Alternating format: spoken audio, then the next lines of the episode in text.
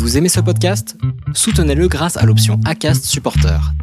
C'est vous qui choisissez combien vous donnez et à quelle fréquence. Cliquez simplement sur le lien dans la description du podcast pour le soutenir dès à présent. I'm Sandra, and I'm just the professional your small business was looking for. But you didn't hire me because you didn't use LinkedIn jobs. LinkedIn has professionals you can't find anywhere else, including those who aren't actively looking for a new job but might be open to the perfect role, like me.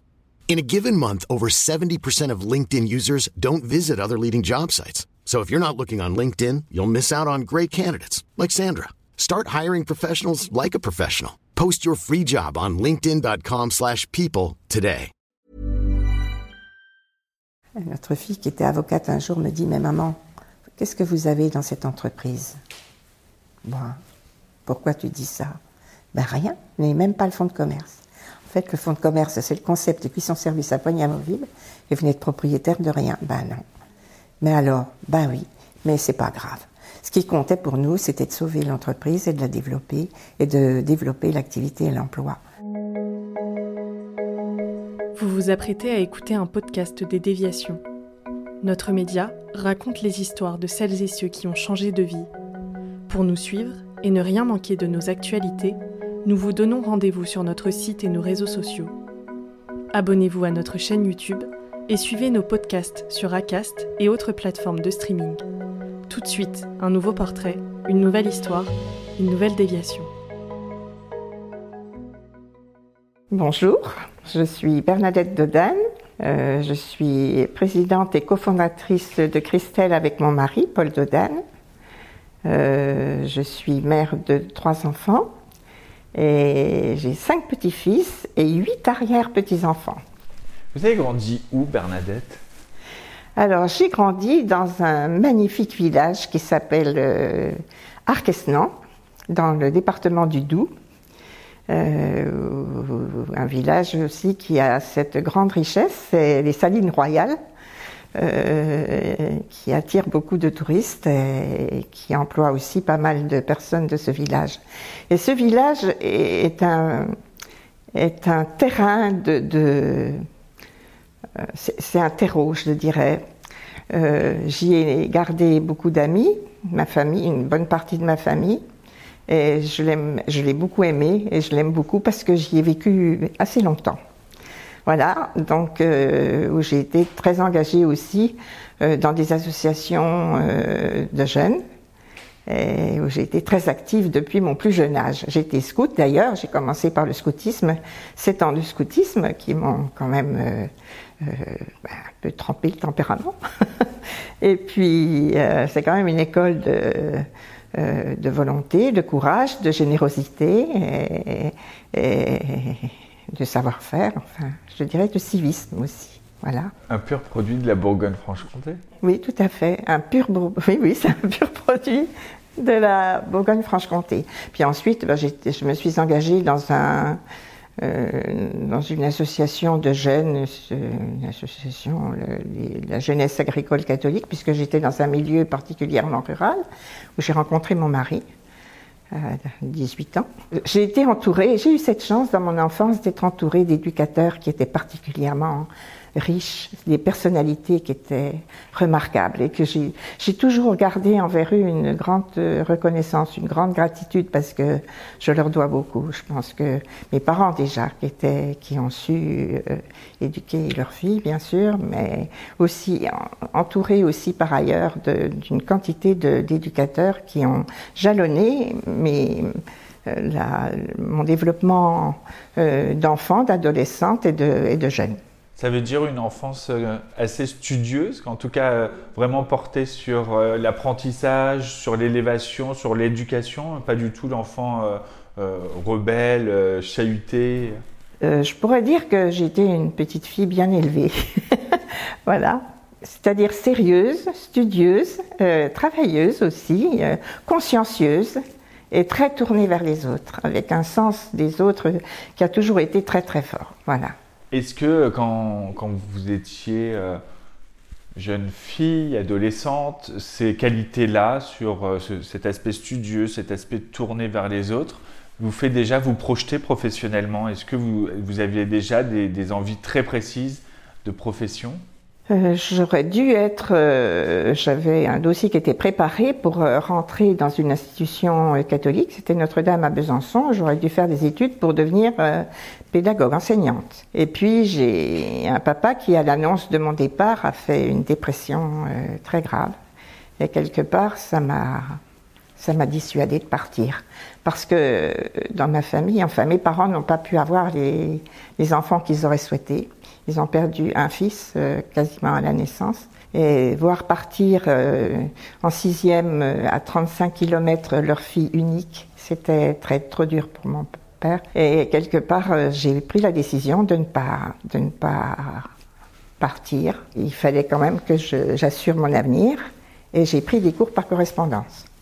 Et je l'ai fait au début en cachette de mon papa parce que il aurait, c'était aussi euh, projeté un départ euh, plus ou moins lointain, mais quand même, malgré tout. Et puis, et puis un jour, il a découvert euh, l'enveloppe des exercices corrigés. Alors là, on a eu une explication, et contrairement à ce que j'appréhendais, ça,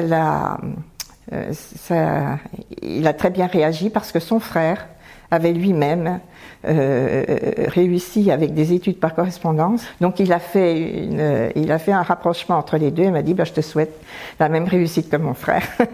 et à partir de là, bah, les choses ont été beaucoup plus simples. Donc j'avais pris déjà un premier, j'ai fait une, une, option sur un, un, premier cycle et puis un second cycle et j'ai fait mes études comme ça.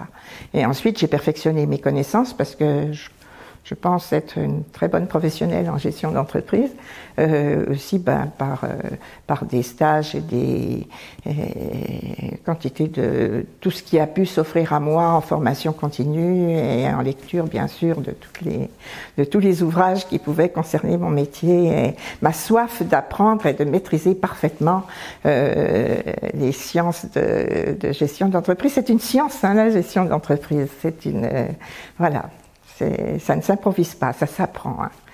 Pour resituer le contexte, parce qu'aujourd'hui, 35 km, ça paraît dérisoire. Est-ce qu'on peut rappeler le contexte Et est-ce que euh, c'était quoi le métier de votre, de votre papa Et qu'est-ce qu'il imaginait pour vous en, vous gardant euh, à côté? Est-ce qu'il y avait peut-être déjà une idée de reprise? Euh, Mes parents étaient agriculteurs.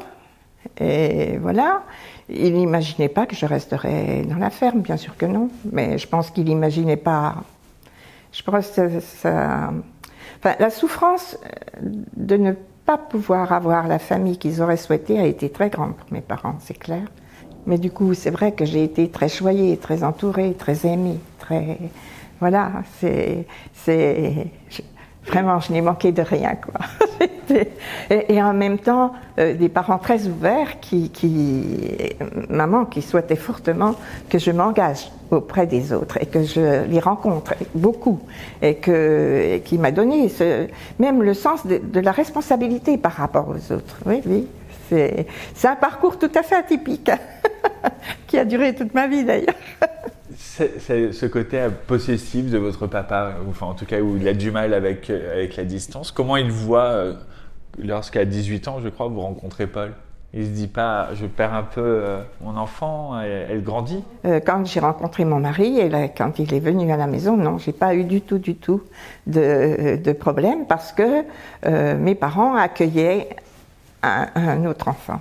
C'était, c'était pas du tout, c'était un plus, c'était pas un moins, loin de là. Non, non. D'ailleurs, euh, mon mari a tout à fait compris et répondu à leur attente parce que euh, nous sommes partis quand même après euh, la région de, Sochaux-Montbéliard. Peugeot, mon mari souhaitait faire sa carrière dans cette maison-là. Et nous sommes partis donc à une centaine de kilomètres, 130 kilomètres. Hein. mais nous revenions quasiment tous les week-ends. C'était à la maison. Donc, pendant très longtemps, on est revenu quasiment tous les week-ends. Et ensuite, mes parents nous ont rejoints dans une maison qu'on a construite, où ils avaient leur, petit appartement. Donc euh, c'est vrai que mon mari a tellement bien compris qu'on n'a jamais été séparés quelque part. Je fais un bond dans le temps parce qu'aujourd'hui vous, êtes euh, présidente euh, d'une entreprise familiale. Finalement, la famille, c'est peut-être le, fil rouge de votre vie, ce côté tribu presque. Oui, c'est très fort. Le sens de la famille est très très fort. Euh, c'est clair. Hein. Euh, du côté de mon mari aussi. C'est voilà. Donc à nous deux, c'est vrai que oui, on est très complémentaires. Euh, et surtout, voilà, on voit les choses. La famille est ce qui est le plus important? Quels sont vos premiers pas dans la, vie active? Donc, bah, je, je, poursuis mes études par correspondance, avec succès d'ailleurs, toujours des très bonnes notes. Et voilà, c'était, bon. Et quelque part, je suis demandé un jour, il y avait une usine dans notre pays, à Arquesnan, qui s'appelait UMAS, usine métallurgique d'Arquesnan, c'était déjà dans la métallurgie, c'était une fabrique de lime. Et il y a une personne qui est tombée malade dans cette usine. Et ma voisine qui travaillait, qui était un peu plus âgée que moi, qui travaillait, euh, m'a indiqué euh, au RH de l'époque que j'étais disponible et peut-être que je pouvais assurer un, remplacement. Donc j'ai assuré ce remplacement euh, bah, avec succès parce que, mais bon, la personne est revenue prendre son poste et tout. Mais peu de temps après, deux ou trois mois après, c'est le patron qui est venu me chercher. C'était quand même assez, assez impressionnant pour mes parents de voir arriver. C'était une traction euh, gros modèle qui arrivait dans la cour de, la ferme de mes parents et qui est venu en disant euh, ma secrétaire a trouvé que votre fille avait fait un travail très très euh, très intéressant et, en fait on aurait un poste en comptabilité si ça l'intéresse. mes parents étaient contents parce qu'en même temps je restais, je travaillais et, mais je restais quand même près d'eux. Donc, j'ai débuté ma vie professionnelle donc aux UMAS. J'ai été responsable de la comptabilité client. Et puis, et puis très engagée par ailleurs, ben, j'ai eu envie aussi de faire euh, d'autres expériences et je suis partie. Et je connaissais mon mari et je me disais qu'il fallait quand même que je prépare mon départ. Donc je suis partie à Besançon. J'étais secrétaire de gestion à la succursale Citroën à Besançon. Et, puis nous nous sommes mariés et puis nous avons euh, choisi de partir donc euh, à Montbéliard. Et, là, ben, le choix à ce moment-là, c'était euh, c'était en 1961. Je peux vous dire que les femmes qui travaillaient, c'était pas toujours euh, ce qui était, c'était un peu tabou quand même. Hein. C'était, on voyait pas ça d'un bon œil. C'était pas, c'était une émancipation qui n'était pas tellement comprise euh, dans les familles, dans certaines familles. Donc, on n'avait pas prévu que je reprendrais le travail. Et en fait, il m'a tellement manqué mon travail que moi aussi j'ai fait une dépression et que le médecin a a convaincu mon mari qu'il fallait que je reprenne euh, mon travail parce que j'en avais vraiment besoin. Malgré la naissance de notre premier enfant, Damien est, est arrivé après dix mois de mariage. Ben, trois mois après, il a fallu que je, après sa naissance, j'ai repris, je suis allée voir des experts comptables et quelque part, euh, j'ai travaillé pour un expert comptable qui très vite m'a dit, ben, vous pouvez y aller de vos propres ailes, hein, parce que vous avez tout ce qu'il faut pour réussir.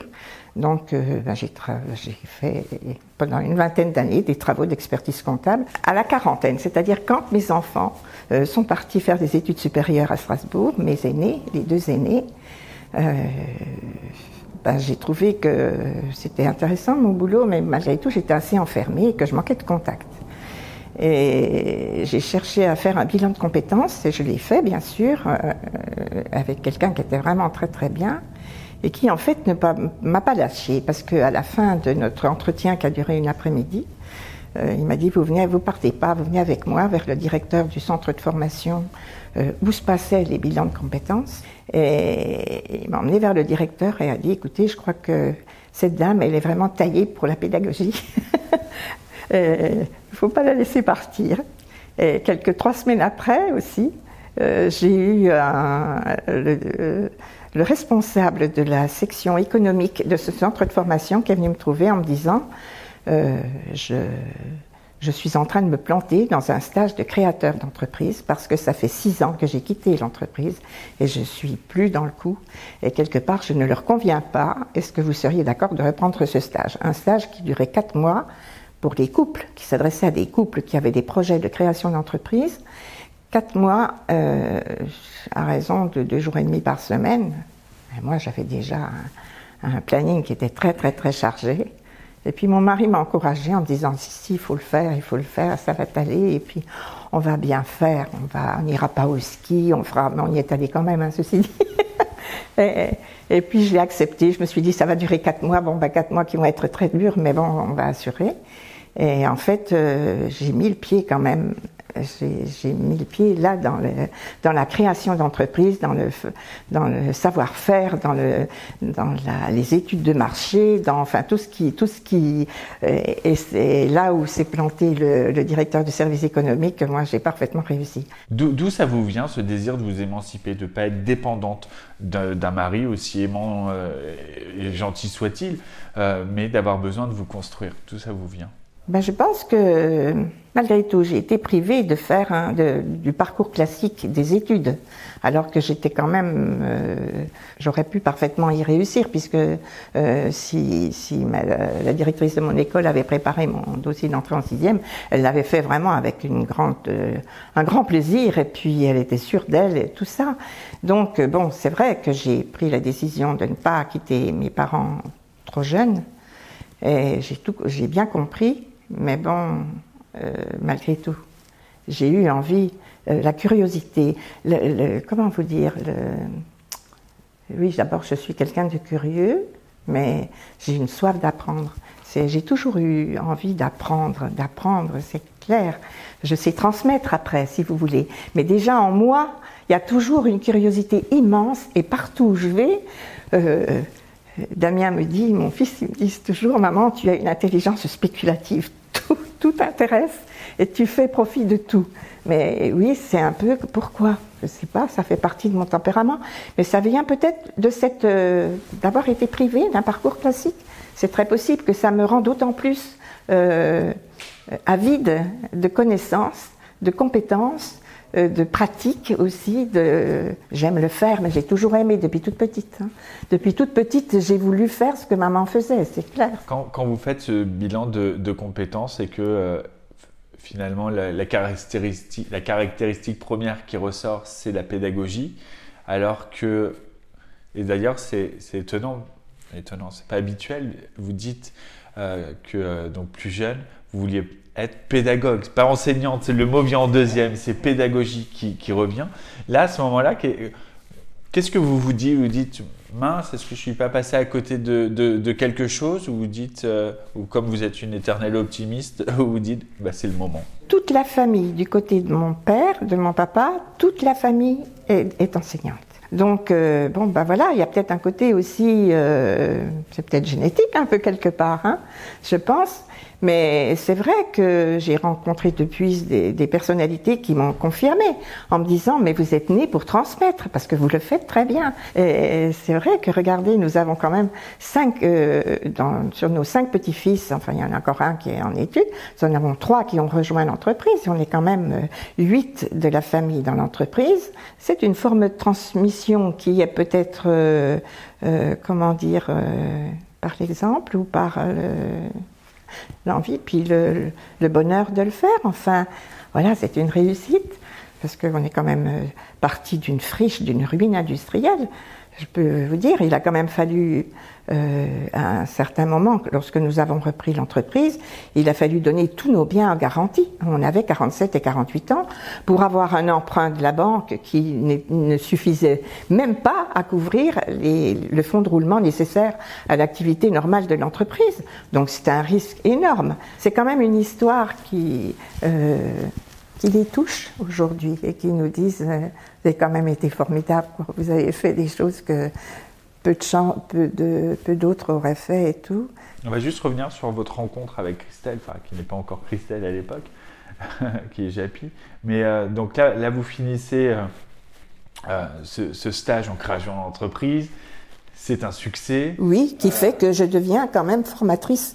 Ça fait partie des titres de ma de ma carte de visite professionnelle, c'est-à-dire que ce stage a été euh, tellement excellent quelque part que ça m'a fait connaître comme euh, euh comme formatrice et réclamée par toutes les ben, les chambres de commerce de Belfort, de Besançon, de Montbéliard, etc., euh, les agences de développement économique et tout pour assurer des stages de formation. Donc je suis devenue, je suis restée comptable bien sûr, hein, et puis je suis devenue formatrice et conseil d'entreprise. On vous soumet un dossier? Oui, c'est ça. Le sous-préfet le, le sous-préfet de Montbéliard est le préfet de région qui, qui me demande une étude de faisabilité et de viabilité euh, dans deux coopératives ouvrières qui, qui, sont installées dans le Nord-Franche-Comté, euh, issues bien sûr du groupe JAPI, euh, qui, qui, a fait faillite en 1979 et qui me demande une étude de faisabilité et de viabilité sur ces deux entreprises. Est-ce qu'on peut juste rappeler le groupe JAPI pour ceux, ceux, qui connaissent pas? Oui, le groupe JAPI, euh, un, ça a été la deuxième entreprise française à l'époque napoléonienne euh, un groupe qui est né en 1770 et qui, en 1826, à travers trois des fils du fondateur euh, Frédéric Japy, trois des fils ont construit euh, une usine de, de fabrication d'articles de cuisson qui s'appelle La Casserie à Fèche-le-Châtel en 1826. Voilà. Donc ça fait partie, cette entreprise, elle fait partie du groupe Japy qui a des activités diverses et variées à travers, un, à travers toute la métropole, quelque part. Et puis des comptoirs de vente un peu partout dans le monde. Vraiment une entreprise très prospère, un groupe qui a précédé Peugeot, donc une, une entreprise emblématique dans le pays de Montbéliard, hein, puisque euh, qui a précédé a été plus importante que Peugeot à une certaine époque.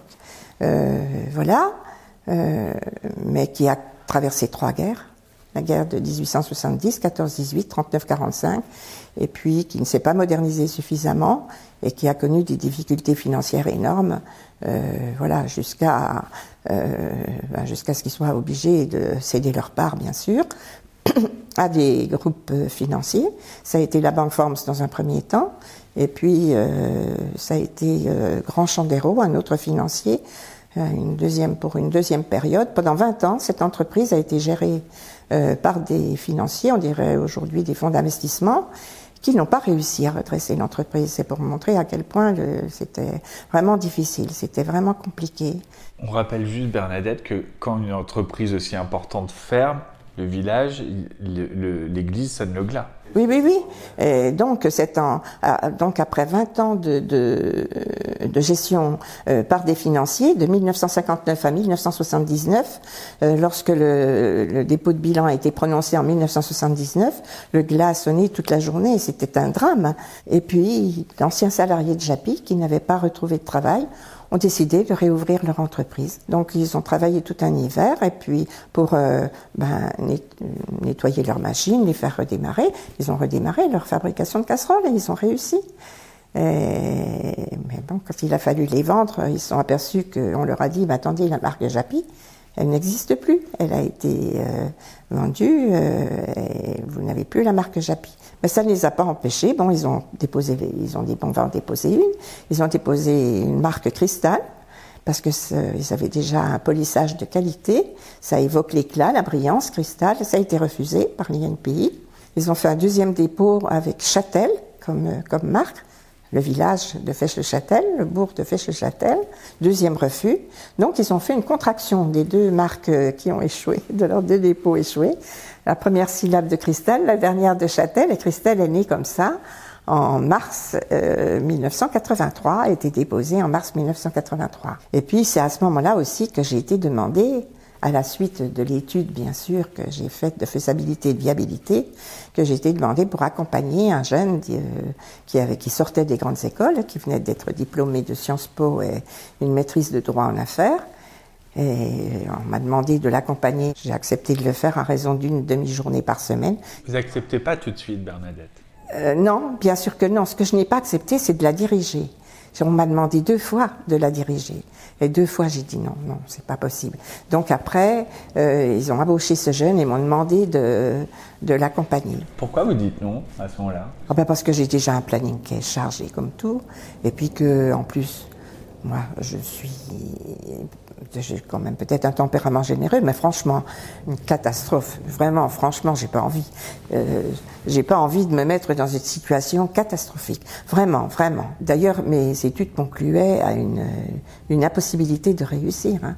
C'était c'était non viable, c'est clair. Pourtant, vous acceptez d'aller euh, donc euh, une fois par semaine pour soutenir, accompagner ce, jeune dirigeant, plutôt inexpérimenté du coup. J'ai accepté finalement d'accompagner ce jeune parce que ça faisait deux fois que j'avais refusé de le diriger cette entreprise. Ben, je me suis dit bon allez, il me reste qu'une demi-journée de libre que j'avais gardée pour ma famille depuis toujours. Ben, je l'ai donnée et je suis rentrée comme ça, mais bon, c'était, c'était quand même une catastrophe et je n'en voyais pas le tunnel.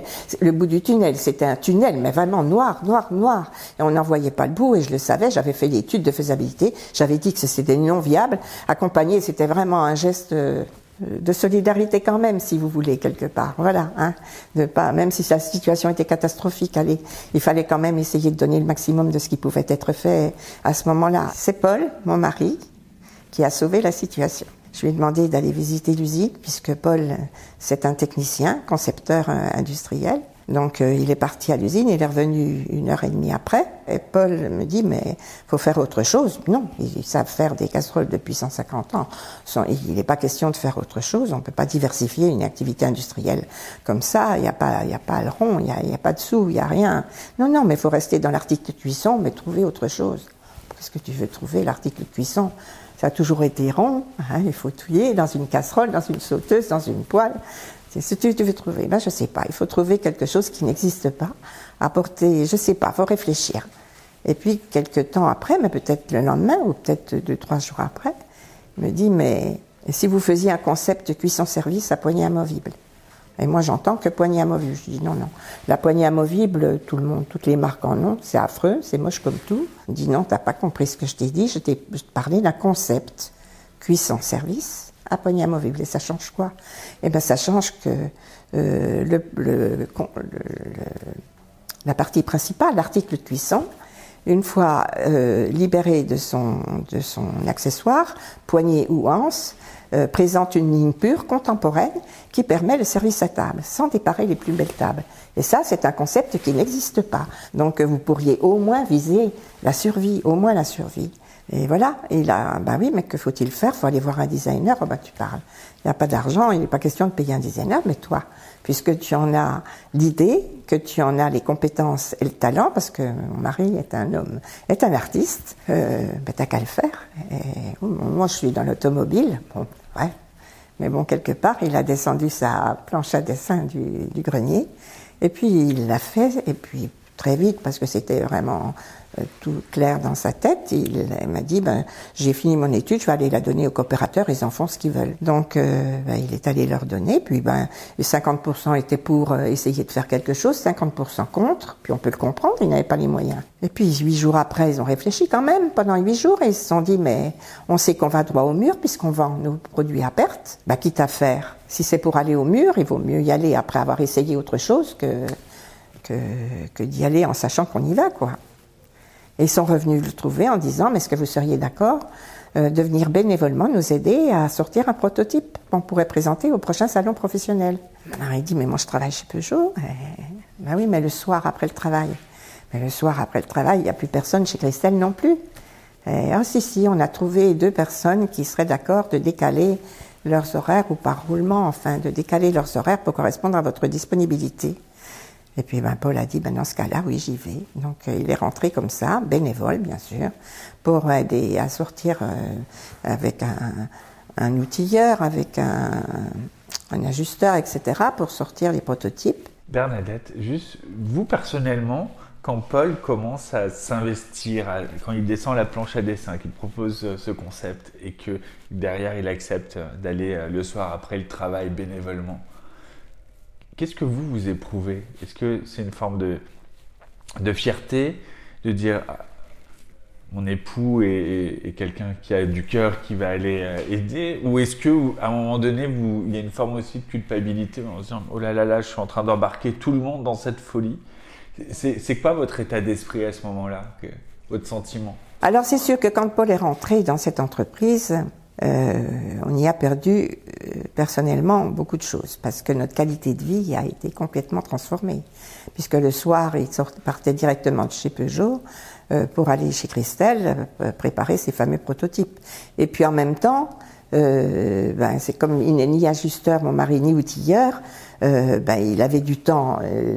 il fallait, il fallait bien sûr encadrer la sortie de ces prototypes, mais en même temps, c'est vrai qu'il fallait aussi organiser euh, cette usine qui n'y était pas du tout, du tout, du tout. C'était, ça avait redémarré dans des conditions euh, qui, ne permettaient vraiment pas d'avancer au niveau, euh, au niveau de la rentabilité en production et puis même de l'organisation du travail et tout ça.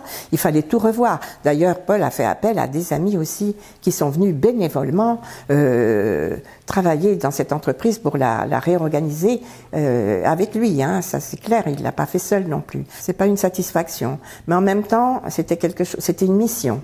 Voilà, je l'ai senti comme une mission et une mission qui était plus large que, que simplement nous deux, puisqu'il y en avait d'autres qui venaient s'y joindre, qui étaient nos amis aussi Mais c'est ça, je l'ai senti, je l'ai ressenti comme une mission. Mais à ce moment-là, vous n'êtes pas les repreneurs de l'entreprise. Vous êtes des bénévoles, des accompagnateurs, vous vous faites de l'investissement, mais elle n'est pas à vous, elle ne vous appartient pas. Est-ce que ça, vous voulez bien le raconter? Parce qu'il y a quand même toute une période d'années où vous, faites, vous investissez, mais légalement, juridiquement, ce n'est pas du tout à vous.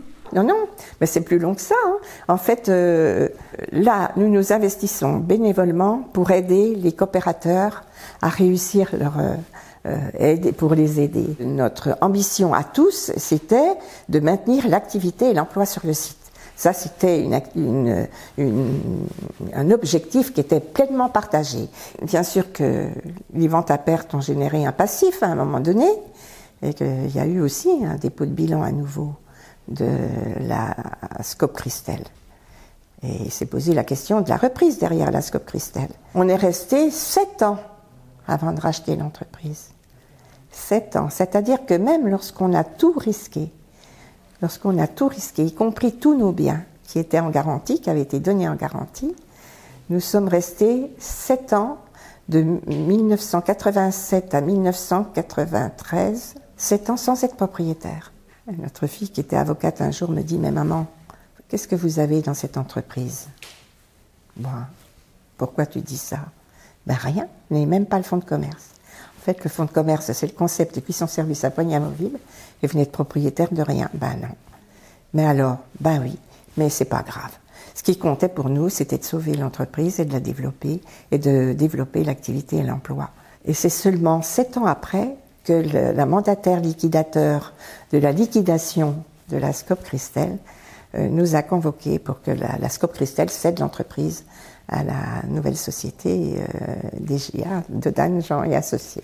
C'était pas le but. Le but n'était pas la propriété. C'était pas le but du tout, du tout. C'était, mais c'est resté un, une, c'est resté une philosophie tout à fait particulière parce que le, on ne s'approprie pas Christelle. Euh, c'est pas une entreprise qu'on s'approprie. C'est, une équipe humaine euh, qui, qui se passionne au développement de, de, concepts originaux, mais originaux aussi. On a apporté beaucoup de choses et on est passionné aujourd'hui encore. Euh, notre effectif euh, est jeune et puis toujours passionné pour développer des choses qui, qui sont différentes, qui sont autres et qui avec des valeurs ajoutées euh, supplémentaires. C'est c'est comme ça. nous avons nous transmis notre entreprise à nos enfants, Paul en 2003 et moi en 2008, 2009. Nos enfants, à qui nous avons transmis nos actions, ont fait le même geste en décembre et en janvier à leurs enfants. Et ça, c'est extrêmement rare. Ça surprend tout le monde. C'est tout ça pour qu'ils ne soient pas obligés de vendre l'entreprise pour payer des frais de transmission euh, quand c'est trop tard. J'aimerais bien qu'on revienne, Bernadette, si vous voulez bien, sur la première année où l'entreprise va bien, parce que ça prend du temps, faut renaître. Euh, la, première, la première fois qu'on a un bilan positif, après c'est, on est sur la décennie de combat là quand même. Comment à ce moment-là vous vous, sentez Qu'est-ce que c'est, quoi? C'est, la fête ou c'est on est prudent? Il faut pas être trop euh, trop exigeant. C'est-à-dire que quand est-ce que ça va bien, c'est quand les commandes arrivent et que les commandes se, sont de plus en plus importantes et que on peut, on arrive à référencer nos produits euh, dans les grandes centrales. Euh, c'est ça pour nous, c'est déjà le fait que ça va bien. C'est-à-dire que chaque jour on regarde, ça va tellement mal que chaque jour on regarde la chose qui est positive. Hein. Une rentrée d'argent un peu plus importante, euh, une rentrée de commandes un peu plus importante. Euh, voilà, on regarde la, chose positive qui se passe. Et ça, ça dure des mois et des mois. Et quand même, ce concept de cuisson-service à poignée amovible est, a son succès. Il a quand même, il y trouve son intérêt. C'est un produit actuel. C'est un produit euh, qui a une valeur ajoutée qu'on n'a jamais connue dans les articles de cuisson jusque-là. Même la concurrence nous l'accorde en disant vous avez complètement boosté le marché. C'est une originalité qui est quand même qui il y a des atouts euh, très importants dans ce dans ce concept. Et bon, vous apercevez que ben oui, ça marche en fait. Alors ça marche toujours la tête sous l'eau. Et oui, eh ben oui. Mais bon, euh, mais quand même, ça va marcher. Je suis une vraie gestionnaire et les chiffres, c'est important pour moi, bien sûr. Mais dans le sens euh, de l'information que ça apporte et des décisions que ça permet de prendre euh, les meilleures, etc., etc. Mais l'argent, je compte pas mes sous. Je compte pas l'argent. Mon mari est là, il est témoin. L'argent, c'est pas, c'est pas un but. Le vôtre, mais celui de la société quand le premier bilan est positif. Euh, le bilan positif, euh, je pense que c'était la deuxième année déjà. Oui, oui. Oui, oui. Non, mais on a su économiser, on a su réduire un maximum les, les, charges, on a su, mais malgré tout, pas n'importe où, parce que nous avons redémarré cette entreprise avec tout le personnel. C'est-à-dire que tous les coopérateurs qui avaient déposé le bilan et ont été repris par notre société. Tous, on n'en a pas laissé un, alors que le risque était tout aussi grand pour nous que pour la structure qui précédait. Mais on a fait des économies partout, ailleurs, et puis on a travaillé beaucoup, beaucoup, beaucoup, beaucoup, beaucoup. Vous avez même été en avance avec votre temps, parce que euh, fallait reconstruire cette friche industrielle, l'usine. Et vous, même déjà dans les années 90, les débuts des années 2000, il y a cette dimension euh, circulaire, écologique, euh, énergétique, rigueur énergétique. On n'en parle pas vraiment à l'époque, c'est un concept lointain. Vous, c'est déjà au cœur de vos préoccupations. Il y, avait aussi cette volonté-là chez vous de, de peut-être de sortir du passé en allant vers le, en, en, mettant, en plaçant Christelle sur les rails du futur. Qu'est-ce qui a, qu'est-ce qui a le plus joué dans la construction de Christelle, c'est nos convictions. Ça, c'est sûr. C'est plus que tout, c'est nos convictions. Et c'est la pratique. C'était, c'était vivre ce qu'on croit. C'était le plus important. C'était vivre ce qu'on croit, vivre ce qu'on dit, vivre ce qu'on voudrait, vivre, euh, euh, voilà c'est vivre ses convictions. C'est pas rien de vivre ses convictions. C'était ça qui était le plus fort. Et c'est ça qui a construit, euh, qui nous a permis de construire notre société sur des valeurs. Et c'est vrai, au niveau du, je vous ai dit, on a repris tout le personnel, on n'en a pas laissé un de côté, malgré le risque que ça représentait.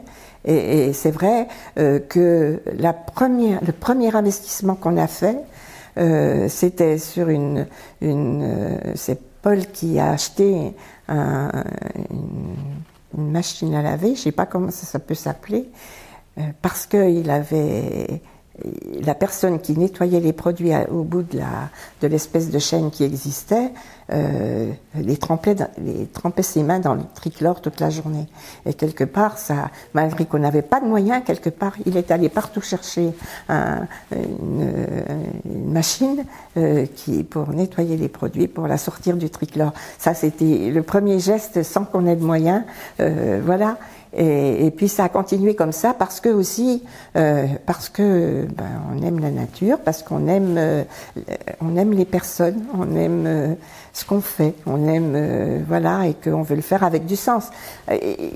Difficile d'aimer ce qu'on fait si on n'y donne pas du sens quelque part. Voilà. Aujourd'hui, Christelle rayonne à travers le monde. C'est un succès en Asie. Vous avez emmené même le logo Origine France Garantie à, Chicago. C'est au-delà de la force d'y croire. C'est aussi un travail acharné. Alors, du rayonnement international, ça dépasse même le, stade de Christelle. Voilà. Euh, c'est vrai, parce que j'aime beaucoup mon pays. J'ai un sens patriotique qui est très fort. Hein, c'est pas c'est pas ultranationaliste, c'est simplement que je suis peut-être le scoutisme qui m'a donné aussi ce sens, cette ouverture-là. Et c'est vrai que j'insiste beaucoup pour dire qu'il faut développer Origine France Garantie à travers le monde et lui donner la puissance que ça mérite. Parce que fabriquer en France, il y a de quoi être fier de, de le faire. Et vraiment, j'en ai euh, très fortement, euh, je m'y suis fortement engagée. Et puis Damien, euh, notre fils, euh, poursuit cet engagement avec autant de conviction que, que j'en avais. Hein. Il a le, le même euh, euh, je, souhaite la réindustrialisation. À ce titre-là, euh, je m'y engage aussi, puisque je reçois des milliers de jeunes dans notre entreprise pour leur redonner le goût euh, du fer, de redonner le goût de l'entreprise, de l'industrie. Euh, ça, notre, nos usines ont complètement changé. Euh, l'industrie s'est transformée. Il est temps qu'on en prenne euh, connaissance. Et puis, il est temps aussi qu'on développe une formation plus basée aussi sur les professions manuelles. on réindustrialisera qu'à ce, prix-là. Hein, pas, on ne peut pas réindustrialiser sans savoir-faire. Et quelque part, il faut redonner l'envie et le goût. Et puis, et voilà, c'est pour ça, je dis ça dépasse même le stade de Christelle. C'est l'envie, l'envie. Euh, quand je vois la balance commerciale en France aujourd'hui, ça me rend malade. Ça me fait mal au cœur parce que je me dis, oh, comment, peut-on avoir euh, laissé partir tout ça? Quand le président de la République part au Japon, dans sa délégation, il y a forcément Christelle pour représenter l'industrie euh, française. Vous portez euh, l'insigne de la Légion d'honneur, vous avez un nombre de distinctions et de prix incroyables. Votre époux aussi est, est diplômé. Qu'est-ce que Qu'est-ce que ces reconnaissances, ces témoignages de reconnaissance, de remerciement euh, procurent chez vous? Alors bien sûr que nous avons beaucoup de témoignages de reconnaissance qui ont jalonné, si vous voulez, notre développement, enfin notre le développement de Christelle, et puis puis son rayonnement à travers euh, à, à, travers le monde, à travers notre pays, bien sûr, à travers le monde on les apprécie beaucoup. Hein. C'est aussi, c'est une fierté, bien sûr. On le prend comme un encouragement pour, euh, pour poursuivre euh, cette démarche. mais je vais vous dire, cette démarche, elle nous, elle nous comble déjà tellement. Je vais vous dire, j'ai reçu une haute fonctionnaire, très haute fonctionnaire, récemment dans l'entreprise, qui me dit, mais beaucoup d'entreprises se plaignent, et je viens dans votre entreprise et je vous trouve euh, tous particulièrement heureux et fiers. Et vous pratiquez les valeurs, euh, vous pratiquez, vous avez une pratique des valeurs qui est incroyable, et vous affichez en même temps une performance économique incroyable. Expliquez-moi. C'est vrai que souvent on oppose, on oppose la pratique des valeurs à la performance économique. Ben, je, je lui ai répondu, je pense que justement, c'est la pratique des valeurs qui est à l'origine, qui est la, la, performance économique de Christelle est la conséquence de la pratique de ces valeurs en interne et à l'extérieur. Tous les matins, tous les matins chez nous, tous les matins, vous m'entendez? Une, la, journée commence avec cinq minutes de réunion, pas plus, hein, c'est minuté, cinq minutes, euh, où les gens euh, disent les irritants. Mais le fait d'avoir le droit de dire ce qu'on pense, et quand ça va pas, je peux vous dire que c'est quand même quelque chose dans l'esprit, dans l'ambiance d'une entreprise. C'est formidable. Hein c'est formidable. Ça ne peut pas ne pas marcher. J'ai une toute dernière question, plus généraliste. Beaucoup de jeunes pensent qu'à créer leur marque. Vous avez pris le risque de la reprise. Il y a tant de belles usines encore là qui sont à reprendre, qui n'ont pas de repreneur, alors que tous les jeunes pensent qu'à créer leur marque. Quel, message vous, vous, passeriez aux jeunes qui ont une âme d'entrepreneur, mais qui ont peur de la reprise? Vous qui avez osé la reprise. Un message que je souhaiterais passer aux jeunes, mais c'est de leur dire, mais allez-y. Mais allez-y, euh, il faut, faut, y aller avec... Euh, il faut y aller avec des convictions. Il faut y aller avec. Euh, il faut donner du sens à, à, à ce qu'on fait. Il faut, il faut aussi pas faire seul. Il faut faire avec avec les gens qui nous entourent On ne fait rien seul, hein, de toute façon. On fait rien seul. Il n'y a pas de. Il faut des bons leaders, ça c'est clair. Il faut qu'ils soient de bons leaders. Pour être un bon leader, il faut être pétri de conviction. Il hein. faut quand même savoir où on va. Il faut savoir le partager. Il faut savoir le transmettre. Il faut savoir euh, au quotidien, etc. Mais ils ont toutes les chances de réussir s'ils le font, euh, s'ils sont courageux, parce qu'il faut quand même travailler beaucoup pour réussir. Hein. Il n'y a pas, il y a pas photo. Hein. Et sur la reprise? Ah ben la reprise, il faut risquer aussi, c'est sûr. C'est un immense risque un immense risque, ça c'est clair. Mais bon, euh, quand on a l'âme d'un entrepreneur, le risque, si vraiment on a l'âme d'un entrepreneur, le risque ne, retient pas. Parce que moi, je sais que j'ai passé beaucoup de nuits blanches et que quand euh, je réveillais mon mari puis lui dire, puis si jamais on se plante, tu te rends compte, tous nos biens sont, euh, on n'aura plus de maison, on n'aura plus, et il me répondait, bon, il y en a qui sont locataires toute leur vie, puis ils sont aussi heureux que les autres. Comme quoi, l'envie d'entreprendre est plus forte que le, reste. N'hésitez pas à commenter, nous écrire et partager si ce podcast vous a plu. Notre média, vous pouvez le retrouver sur lesdéviations.fr, Facebook, Instagram, LinkedIn, TikTok et YouTube. Nous n'avons qu'une vocation, raconter les histoires des personnes ayant changé de vie. Alors à très vite pour un nouvel épisode.